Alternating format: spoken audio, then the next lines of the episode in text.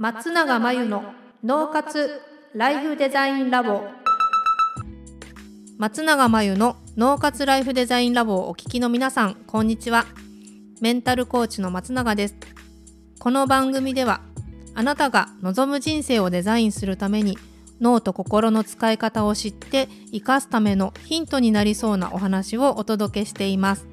週に2回月曜日と木曜日に配信中のピンポン Q&A のコーナーでは日常生活やビジネスでよくある悩みや松永が主催している内観力養成ライフデザインオンライン講座で寄せられた質問などにお答えしていきます。はい、ご質問をいただきました。ありがとうございます。最近友人が家族や夫の愚痴をこぼしてばかりいて何とも言えない嫌な気持ちになります。不満だけではなくあの人が悪いとか最低などその人自身を否定するようなことばかりで聞くことに疲れてしまいました。彼女の気分を晴らして愚痴をやめさせるにはどうしたらいいのでしょうか。というご質問ですよね。はい。これ悪口そのお友達が悪口のつもりではないかもしれないんですがまあ愚痴ですよね。愚痴って人に話すと増幅するんですよ。それを聞くことに疲れてしまうって書いてあるので聞いてあげてるってことなんですけど聞いてあげてるっていうことは、えっと、その人の愚痴の感情を増幅させているのを手伝っていることになります。ですので自分がその話を聞くと嫌な気持ちになるっていうことを伝えなければならないですし聞くつもりがないということも伝えなければならないですよね。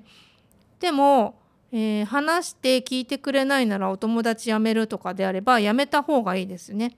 お友達を他の人に聞いてもらった方がいいと思います。自分の時間をその人の愚痴を増幅させるのに使うのは無駄なんですよ。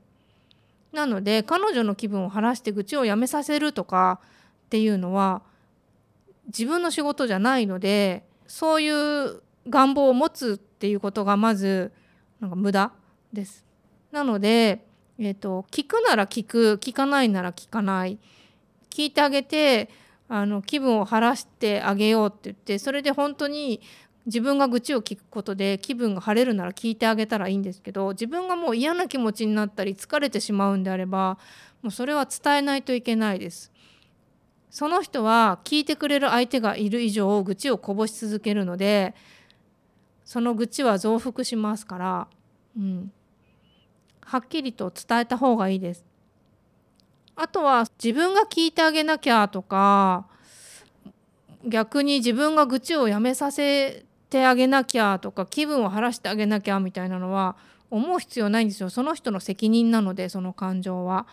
うん、あのちょっとしたね不満とかをあの聞いてあげて共感できる内容で共感するとかっていうのは必要だと思うんですけどそこは見極めてあの不毛なことなのか建設的なことなのか結果を見ればわかるはずです。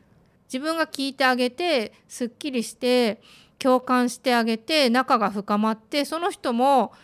そのことでその旦那さんとより良い関係になっているんであれば聞いてあげた甲斐がありますけど結果を見て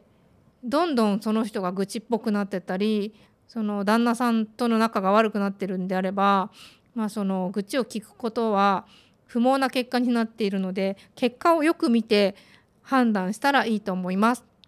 ということでご質問いただきありがとうございました。以上ピンポン Q&A のコーナーでした。脳活ライフデザインラボ2021年の春から内観力養成ライフデザインオンライン講座をスタートしています生き方と働き方を一致させてより望む人生を作っていくために自分との向き合い方整え方才能の引き出し方を身につけていただく講座です。